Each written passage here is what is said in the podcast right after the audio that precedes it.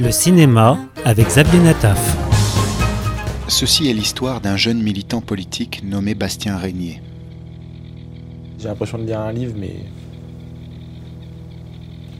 tu sais déjà tout ce qui se passe dedans. Sur les écrans ce mois-ci, La Cravate, un documentaire de Mathias Théry et Étienne Chelou.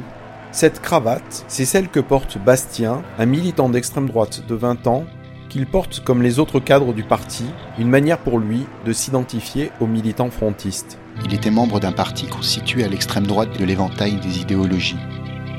Il avait quelques responsabilités, mais rien de très glorieux, et il avait accepté qu'une caméra s'installe auprès de lui le temps d'une campagne présidentielle.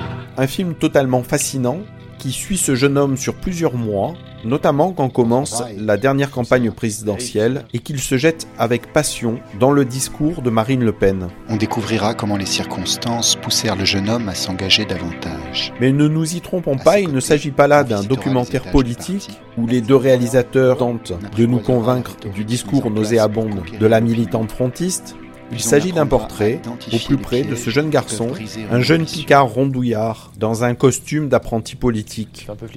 On suit son engagement personnel, son enrôlement, et puis bien sûr sa désillusion et sa déception politique. Grâce à la voix off, Bastien prend le recul nécessaire pour appréhender son propre parcours dans la jungle politique la question même de l'idéologie fasciste se dissipe au bénéfice de ce seul regard, de ce corps engoncé dans le costume cravate. Ce documentaire, c'est toute l'intelligence du cinéma qui met à nu la vérité brutale de ce récit intimiste.